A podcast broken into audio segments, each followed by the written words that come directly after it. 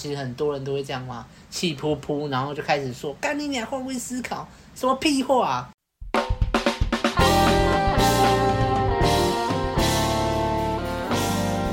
大家好，我是问路人，我是阿亮，我是阿汉，我是白马。假如你是第一次听我们节目的话，我稍微介绍一下，我们是一群注重真实的约会教练。我们相信每个男人都能有在感情中自由的能力。也认为学习两性相处能为人生带来很多的帮助，所以我们的节目主要会分成把妹取向的跟人生取向的这个分类底下，还会再分成向导系列与指南系列。向导系列就是我们对相关议题的一些见解，而指南系列则是拆解一些我们喜欢的书籍或节目，并分享我们的想法以及反思。那如果你是第一次听的话，欢迎你加入我们；那如果你是老听众了，也欢迎多多分享给你身边的男性朋友。那我们今天要讲的就是我们的人生指南之人性的弱点第三部的第八节，也就是我们的原则十七这一条的标题，在我们这边是叫做神妙处方。哎，在白马那边不知道叫什么？一个为你创造奇迹的公式。啊啊，听起来也是很不错。好，好，OK。那这次一样会由我先浓缩这一条的内容，我们三个人再接着做出回馈与反思。那开始之前就不要忘了按赞、订阅、分享给身边所有的朋友，追踪我们的 IG 以及订阅我们的电子报。还有最重要的，欢迎透过 First Story 逗内给我们陪我们熬夜录音。OK，那就开始啦。这一条一开始啊，作者就讲了一句很靠北的话，他说：“哎，要记住啊。”许多人做错事的时候，他们自己并不会这么认为，所以你不要去责怪这些人，只有傻子才这么做。哎，他一句话就先就两边都呛，哎，他到底想怎样？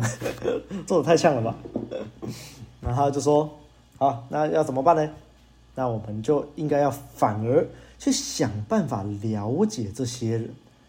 当然了，这不容易，只有那一些聪明。”有耐心、有超凡思想的人才会这么做。OK，所以作者现在要开始展开的论点了吧？他说：“为什么要去了解这些觉得自己没有错的人？”他说：“啊，人都会有自己独特的想法或做法，他们都有自己特别的理由。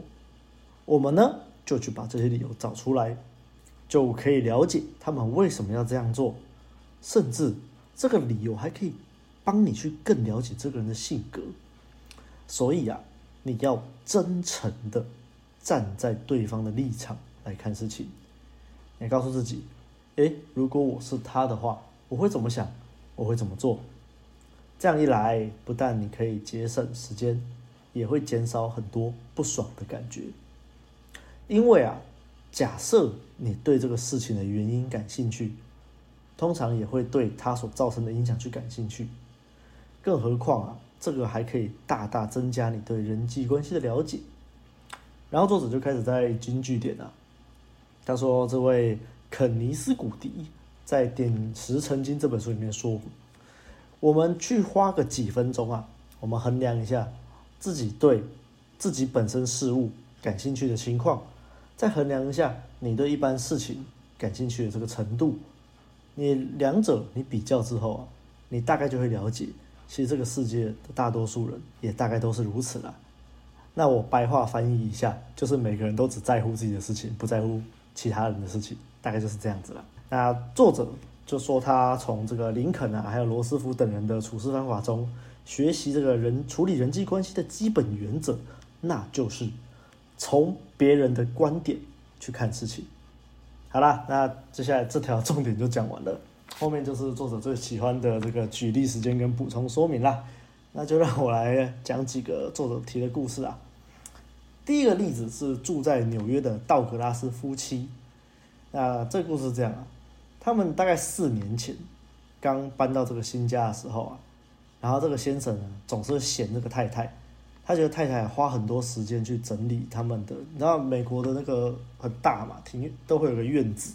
然后那个院子是你们都要去整理草地，要是没有整理的话，就是你没有那个社区，你没有把草地好好整理，其他邻居看到觉得你没有好好整理，他们是可以，好像是可以告发你或怎样，就被罚钱。好，总之本来就该整理，可是这个先生呢，会觉得这太太都花很多时间在整理这个院子的草地，那边拔草、割草、施肥，那每个礼拜还会割两次草。但是这个先生就觉得说，啊，看人家这个草地你每个礼拜整理这么久，可是他看起来也跟我们当初刚搬进来的时候长得差不多啊。所以这先生就跟太太说：“你根本就不用这么花力气啊，你花这么多力气干嘛啊？还不是长这样。”啊，这太太就觉得很难过。但因为这个太太每天在那边整理东整理西的，所以每次先生就是看到时不时的碎念一下。啊，他只要有这样念，他们当天晚上啊，家里的气氛就会很糟很糟糕啊。哎，这个时候呢，作者开始业配他的卡内基课程了。他就说啊，这个先生啊来参加他们的卡内基训练课程之后啊，他发现哇，干，原来我这么多年来的做法都不对。他就从来没有想过。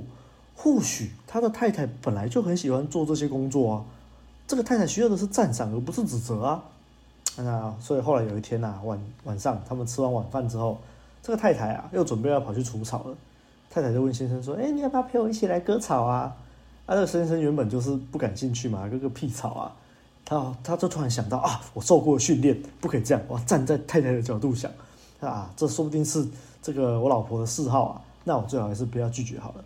他就好吧，他就去答应去帮忙了。哇，这个太太非常的开心啊！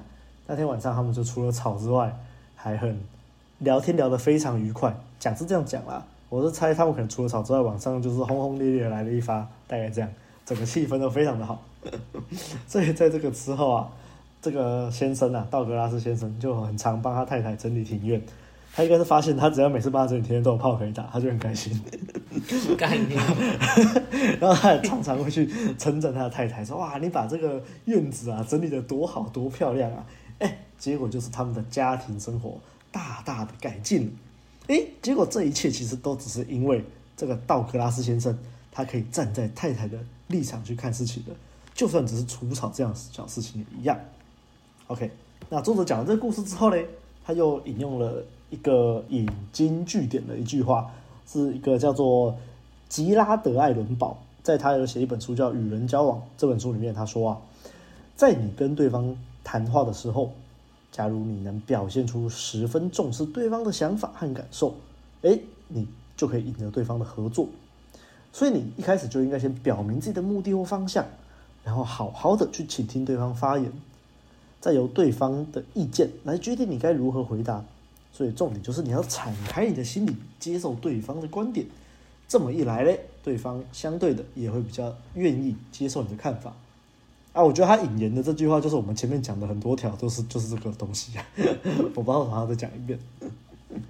好了，反正后来作者就举了自己的例子。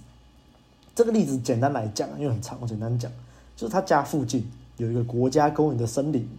那如果有听我们前几集，应该知道，就是作者之前有说什么，他喜欢去那个森林遛狗，然后被那个骑马的骑警看到，然后他就承认自己错了，说我不该在这里遛狗，但是他还是百英跑去遛狗那的那个森林，对，应该就是这个森林。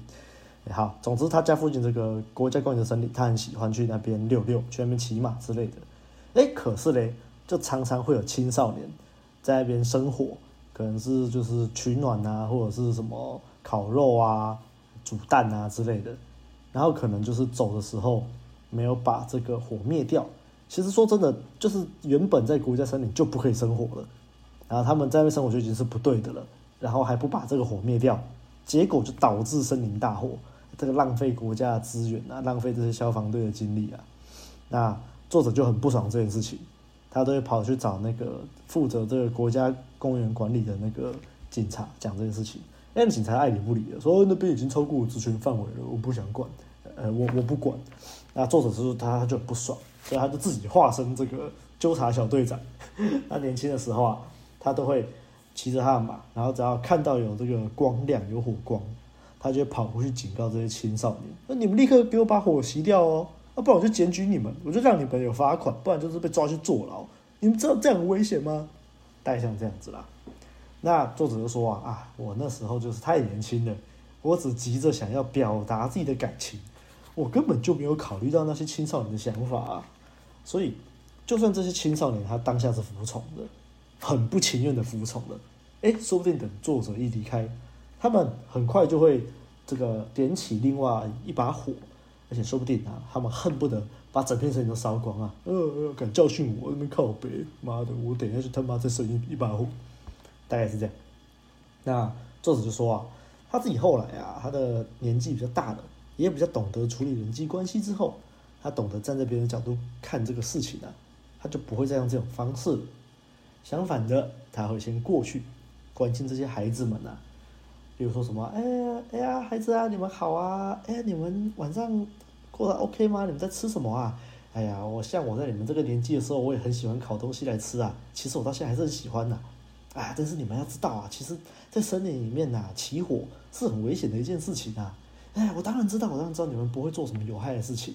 哎，但是有一些人就不一样啦。你你看，有些人他们就很不小心啊。他们可能看到你们在这边烤东西生火，他们看到就哎有样学样，跑去别的地方也生了个火。哎，结果他们那群小坏蛋、小笨蛋离开的时候，就没有把火熄掉，就风一吹啊，哇，这个火就烧到附近的树叶啊，整个森林都烧起来了。啊，你知道啊，我如果我们不小心维护这个安全的话，说不定有一天这个这个国家公园的森林就会被烧光光了。你们觉得这怎么办呢？对不对？哎。更何况啊，这里有规定是不可以起火的啊！如果被抓到的话，要被罚款哎！哎，我也不想打打断你们的兴致啦，只是为了维护森林的安全啊！呃，你们希望你们现在可以把那些树叶弄开啊！啊，记得你们走之前要把这个火用土盖起来，才不会有这个火星，好吗？啊，如果你们有想要烤东西的话，我建议你们到附近那个丘陵那里有个沙地啊，有没有？对，就那里，就那里，那里安全很多啊！啊，谢谢你们那年轻人啊，好好享受你们的食物啊！哎，作者说怎么样？这样讲是不是好多了呢？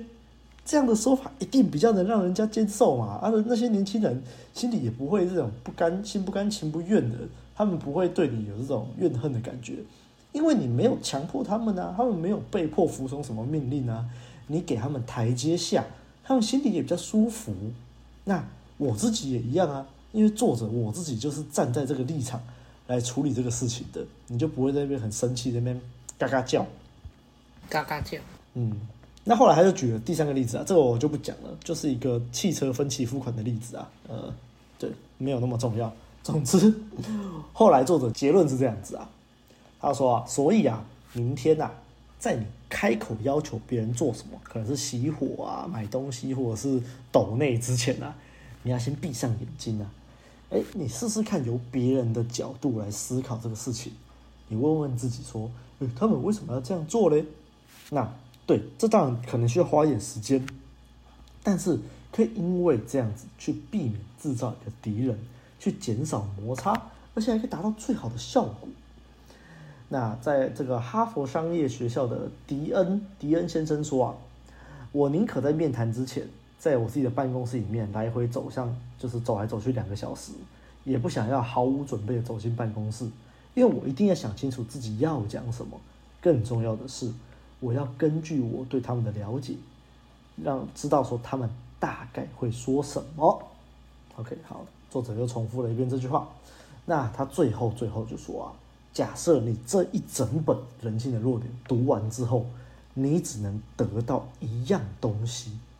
就是这个能从别人的角度去思考、去看事情的这样东西，就算这只是你从这本书里面得到唯一一个东西，也很有可能是你这一生的一个很好的垫脚石。所以啊，这就是我们的原则十七：真诚的试图以他人的角度去了解一切。好的，那我们就先把这个主持棒交给阿汉。阿汉，嗨，我是阿汉。那其实这一条 这个名字真的是我第一次看到的时候，我觉得非常的好笑啊！它叫做“神庙厨房”，我真的是看这个标题完全不知道这个是要讲什么哎。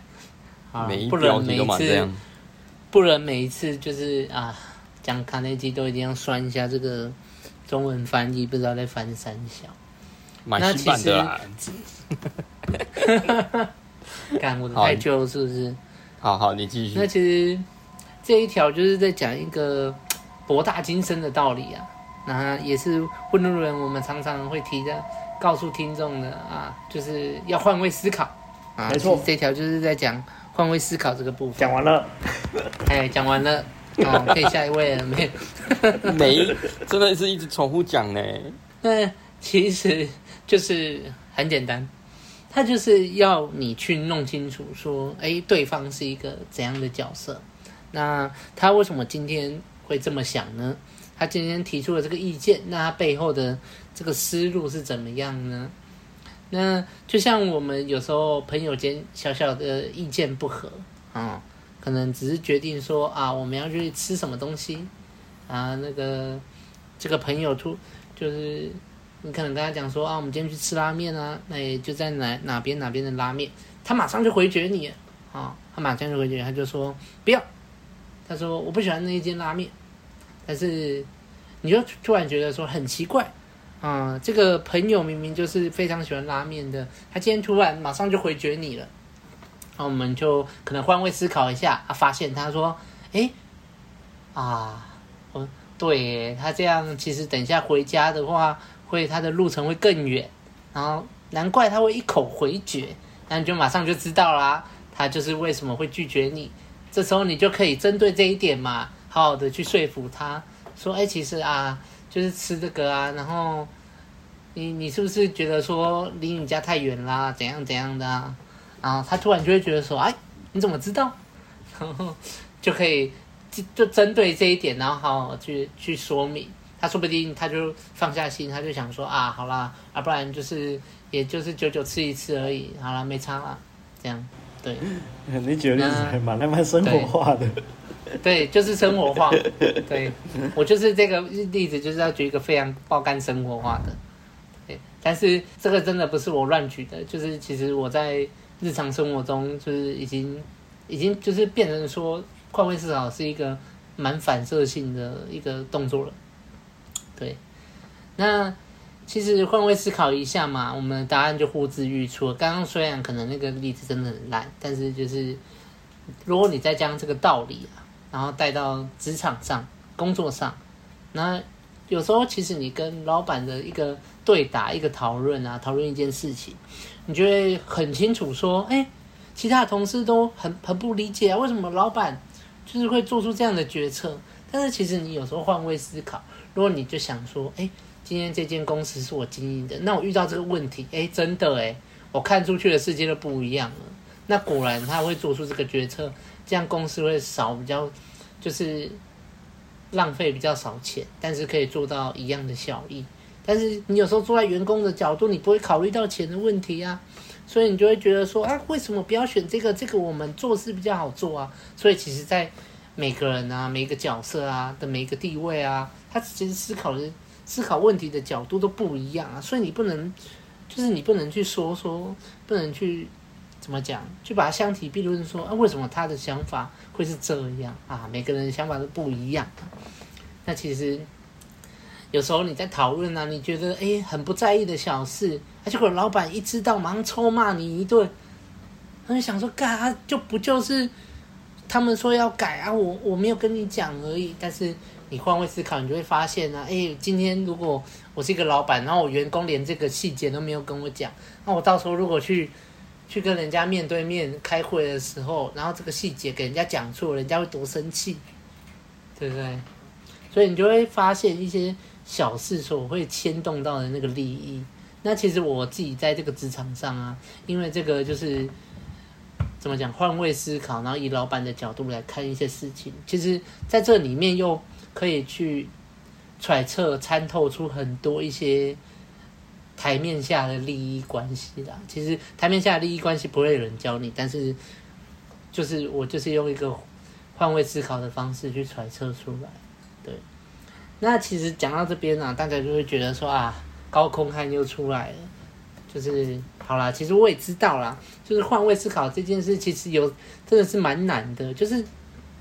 一个单纯的对方在反对或是不开心的，其实我他妈，我今天 ego 没有跑，没有先跑出来就已经不错。你还要叫我换他的角度来思考啊？其实很多人都会这样嘛，气噗噗，然后就开始说干你俩换位思考，什么屁话啊？其实很多，我发现很多周遭的朋友都会觉得换位思考这件事是一个心灵鸡汤，但是他们错了，好不好？其实我们这个也是有阴谋论的，好不好？其实。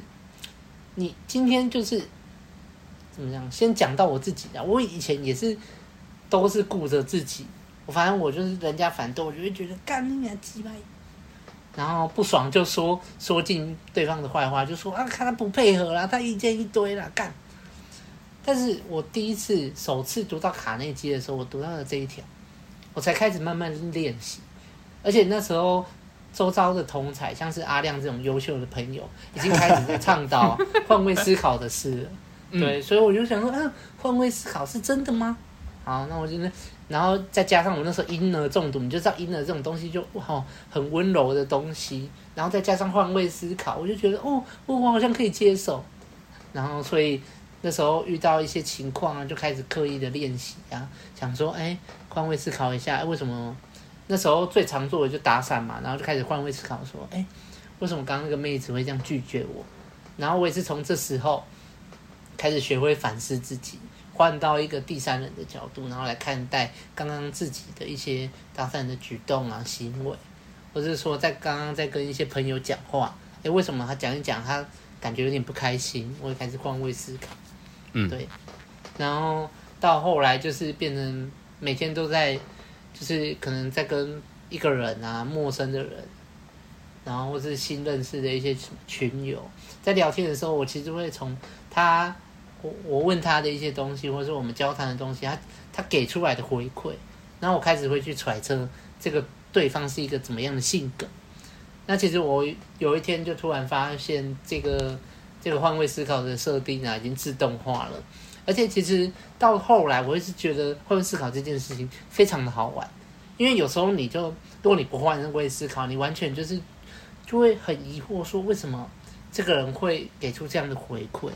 但是一旦一旦你只要稍微转转一下，换到他的那个角度来看的时候，你就会突然发现，马上发现出他在意的那个点，然后你就慢慢的可以就是。摸就是开始可以摸到对方的头绪了，那就讲讲讲讲讲，又讲回来职场上，那其实你只面对啊你的业主啊，你的业主，然后还有面对你的老板或是同事，在这个职场上，那职场上大家都会遇到的嘛，大家说出社会就像是就是在玩子弹嘛，人有的人会害你啊，有的人会伤你什么的，那其实。你这样在职场上啊，每个人的角色不同。那其实你换位思考以后，你就会明白大家在意的那个事情完全都不同，每个人在意的点都不同。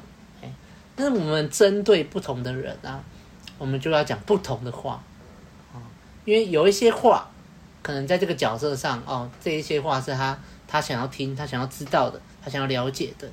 那但是又有哪些就是哪些人？你对他讲这些，他会觉得说啊，你在讲废话，你知道吗？所以不知不觉哦，如果你已经可以参透大家在意的点，或者是说可以知道大家的角度，然后大家在意的那个利益点，那不知不觉你在开口的时候，大家都很就我就听你的话，就觉得哦，好赞哦，好香哦，你讲话你讲话非常的中肯，那你当然你的人际关系啊。或是职场上的关系啊，就可以得到了升华啊，因为你已经摸透他的立场，还有他的心思。那阿汉今天针对这一点，就是一个小小的回馈，感恩大家，谢谢。嗯，谢谢。那今天这一条，我一样是觉得卡耐基也重复太多次了吧？这个站在对方的立场思考，让对方觉得自己是最重要的，这个概念已经讲到烂了。不过，这个这一条这一个概念，其实我还是有很多例子可以说了。我其实从蛮久之前就已经有类似的体验了啦。因为从小，其实有时候觉得说，例如说被不被父母骂的时候，会觉得说，为什么我只是怎样怎样怎样就要骂我？我觉得我会这样子做有我的理由啊，为什么要跟我说？刷牙的时候，衣服被水喷到，我就要就是受罚还是怎样？可是水我就没办法控制啊，我又不是故意的，为什么要被罚这样子？反正小时候就是类似有这样子被骂的时候，就会去去想说，就是干为什么我明明就有怎样怎样的理由，为什么我一定要被这样子责怪？然后到大概学生时期的时候，其实有时候会对班上的同学生气，或者是可能对呃外面的朋友觉得没有办法理解为什么他要对我做这种事情的时候。大家多少都会有情绪出来，就会觉得说干就是为什么要抢我女朋友这样？那我以前高中的第一个女朋友，在被另外一个男生，就是网络上认识女生在网络上认识一个男生抢走的时候，其实一开始当然是就是很气愤，会觉得说为什么要干这种事情？那我第一次有换位思考，然后平息我怒火的经验就是这个。就是我那个时候不知道为什么就突然一直去想这件事情，然后想到那个抢我女朋友那个男生为什么会这样子做？为什么他要去抢别人的女朋友？他就是念大学念心理系，然后他是不是想要干嘛干嘛的？为什么要要把我的妹子给拔走？然后突然之间就没有。闹那么气他了，因为我我突然觉得说，如果今天我是他，然后我在网络上认识一个女生，我也是不会太不会想要去管这个女生有没有男朋友，反正这个女生我吸引到了，她会自己做选择嘛。她如果跟着我，那就是这个女生的选择啊。那被抛弃的男生，你还能说什么话？而且我今天在大学里面读心理系，我在在把妹方面确实是有比别人有优势。那我。就是在学这些东西的时候，难道我不是也付出了努力吗？所以我抢了别人的女朋友，也许就只是因为我刚好有这个能力而已啊。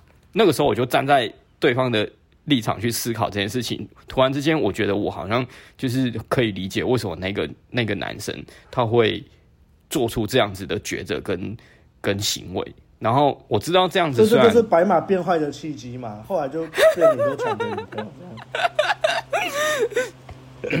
你把你把话说的太明白了 我我是在讲我的心路历程，真的啦。我那个时候真的是，我那个时候是真的是想到那个男生，如果我今天是那个男生，我会怎么做？然后我我今天如果真的是真的是他的话，我确实也会想干这种事情。所以当下我虽然知道这样子做是很没有道义，是就是就是很怎么讲，就是会很让人。怒火中烧是事情，可是如果今天我是我，我也会这样干的话，那突然之间那个怒火就平息很多了。所以自此之后，我也会觉得说，我就是对啊，就像你讲的，我去抢别人女朋友，我反而就都不怎么愧疚。当然，前提是那个女朋友的男朋友不是我的兄弟，不是我的朋友。没错，对，没错，对啊，是不认识的人，所以。对啊，没错啊，我后来把妹确实也都没有去管女生有没有男朋友，反正以前我们就讲过了嘛。女生她如果跟男朋友相处的不好，那她确实就是比较受你吸引的话，那女生让自己去做选择嘛。然后如果你能解决现实的问题的话，那你们两个去发展你们的关系，其实没有什么不对，没有什么不对，对啊。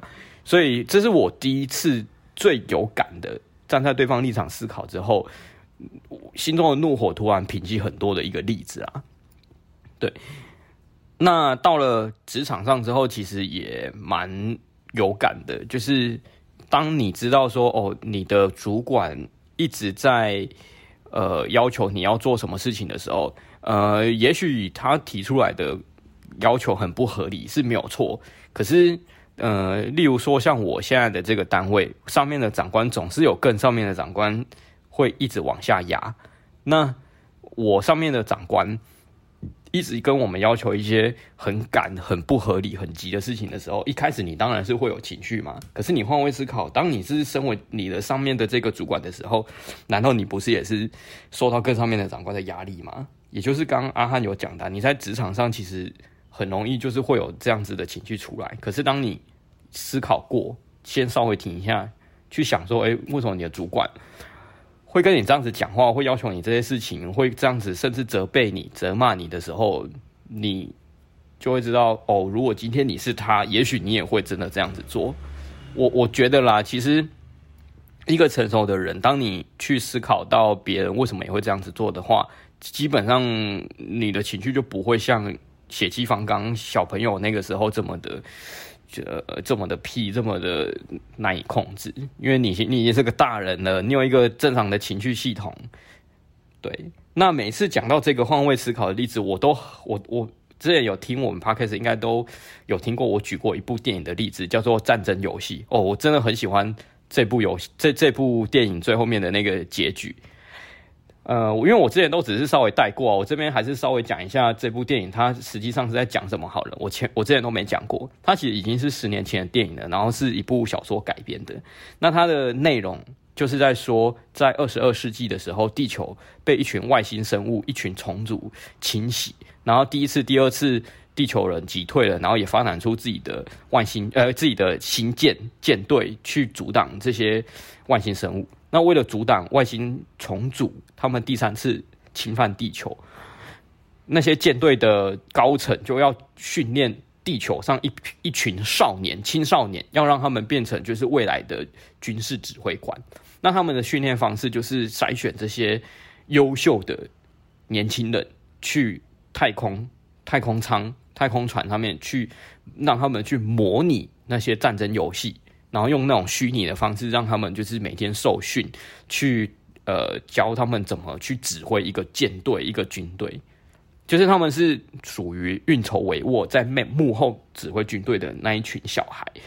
那我们的主角叫做安德，因为这部电影叫做《Ender's Game》，就是那个终结者那个 Ender，然后他叫做 Ender 安德安，所以大陆翻译叫安德的游戏。这是我们的主角安德呢，他就是有过人的天分。他每一次玩那个战争游戏，也就是模拟要跟虫族战争的时候，每一次都可以赢。然后人家就问他为什么啊？为什么你可以赢得每一场战争？于是他就说了，他说那是因为我每一次在玩这个战争游戏的时候，我每次都能够站在对方的角度去思考，他们下一步会做什么，所以我总是知道他们的安排跟布局。那我只要知道他们的安排跟布局，我就知道我们要用什么战略去应对，也因此就我们就可以一直赢。但是呢，你看到同时他又讲，但是当我发现我越了解对方的时候，我就会越爱对方。哎，这句话我那个时候听了，我都我我真的觉得很有感啊，因为就他其实是一种比较极端的说法。那当然，在这部电影里面，结局我就不爆雷了。安德他最后就是有了这样子的体悟之后，后来呢，他大家去看那个结局啊，他就他就非常的感伤，但是因为他已经就是跟虫族建立了联系，所以当他最后面的结局的时候，他其实后来也帮助了虫族，因为他后来去理解说这个虫族他为什么要一直入侵地球，为什么就是要做这些事情，其实。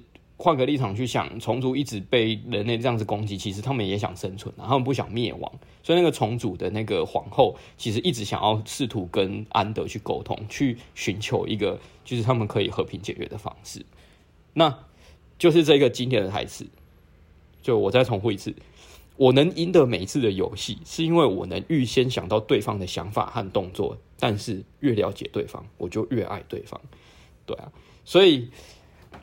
用在我们的生活层面，其实你也不一定说越了解对方就一定要很爱对方。就是这里的爱就是广义的爱啦，就是博爱那个意思。就是以我们今天的例子来讲，我觉得起码能否极你的怒火啦，就是你就不会到那么的愤世嫉俗，觉得说为什么每个人都对我这样，为什么要一直责骂我，我又没有怎样怎样怎样。但是就是这一个方式换位思考，其实很能让你去平息你的情绪。OK。最后，我要先带稍微带一点反思哦，就是对我来说啦，我虽然很早就已经理解这样子的感感，就是感受这样子的想法，就是 大概高中那个时候就已经蛮会去用这个方式来平息自己的怒气啦，所以我也不太会去讨厌什么人，就是认识我人应该也知道，我也不太会去就是真的暴怒对人家，但是我觉得。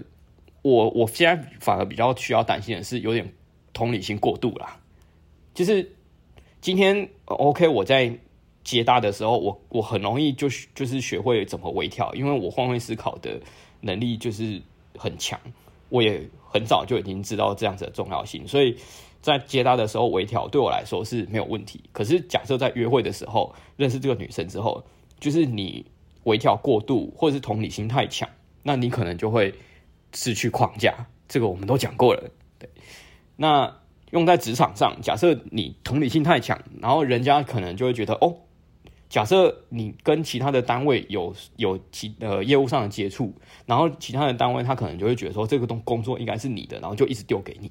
好，一开始你可能会觉得就是很不爽，为什么这些东西明明就是两两个单位可能都有都需要去承办去处理，但是为什么你一一直硬要推给我呢？好，一开始你可能想说，好了，没没没关系啦，毕竟那那一个单位他们的人可能也都很辛苦，压力很大，然后工中业务量也很多，那我就帮忙稍微接一下。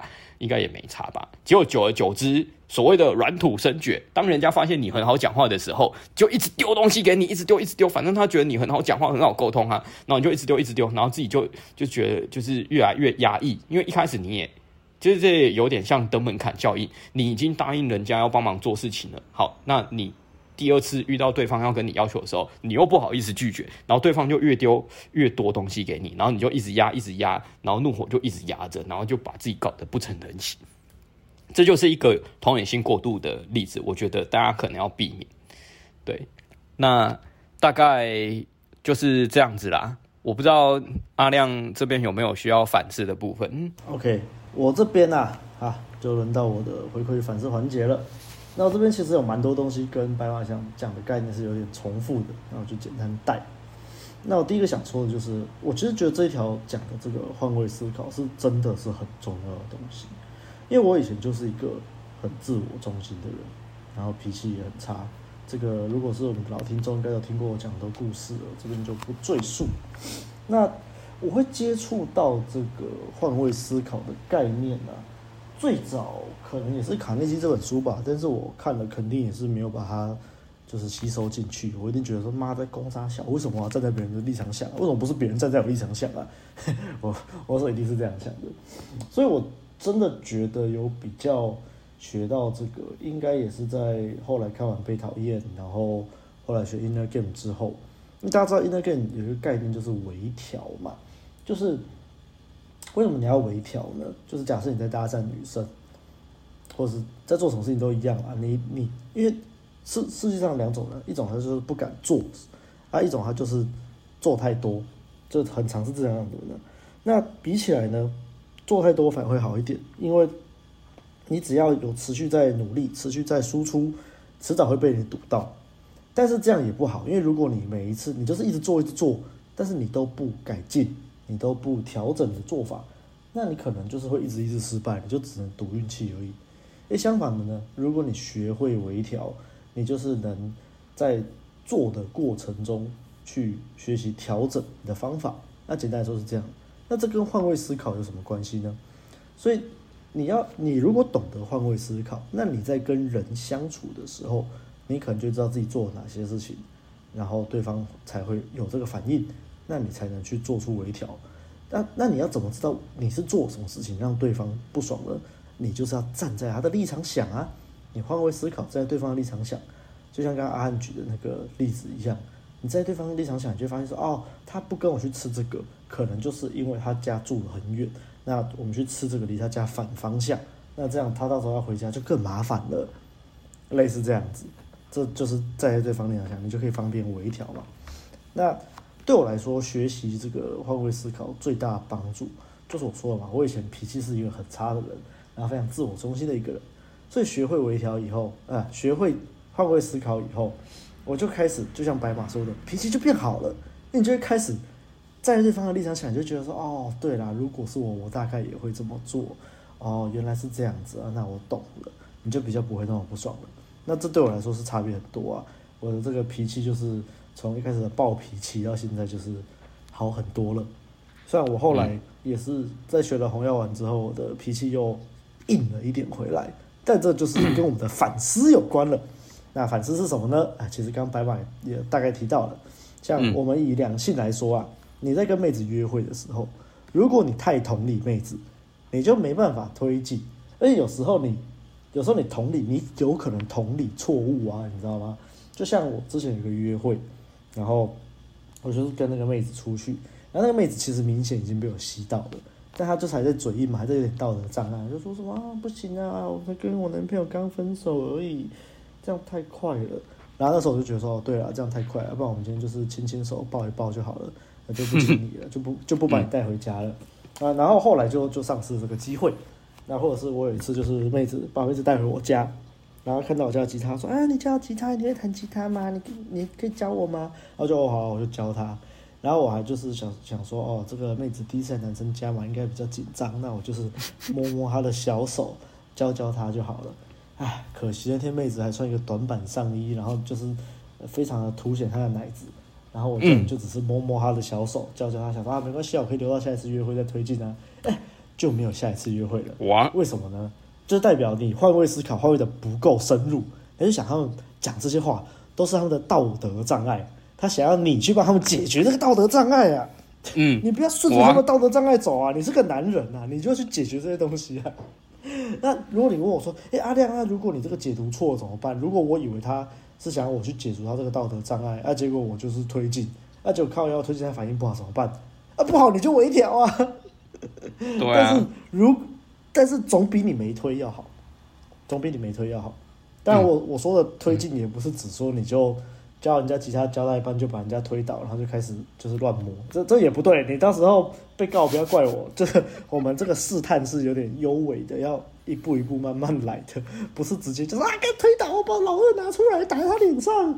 呃，这我们路人不是这样教的哦，这个 没有哦，免责声明哦。对，如果你想要知道怎么正确的升温的话，欢迎找我们咨询或者是上我们的课，这样子。好，OK，总之反正就是这样子。然后还有另外一个，就是刚刚白马也有提到，就是工作上，其实不只是工作上，人际关系上也是，就是你要有自己的底线跟界限，还是要在，你就不要那边一直同理人家，一直换位思考说啊，对啦，人家也很辛苦，那就多帮他一点。然后就像白马说的，你就被人家软土深掘，什么苦差事就全部丢到你头上，这样也不对。啊，所以今天听到这一集的听众很有福啊，这就是我们经历了三个阶段才悟出来的道理啊。没错，嗯、那、嗯、我的对这条感想大概就这样子啦。那喜欢我们节目的话，就不要忘到 Apple Podcast 留下五星的好评，也可以留言给我们，我们都会看。也不要忘了按赞、订阅、分享给身边所有的朋友。最重要的，欢迎透过 First Story 到我们友们熬夜录音。那大家就下回再见啦，拜拜，拜拜，拜。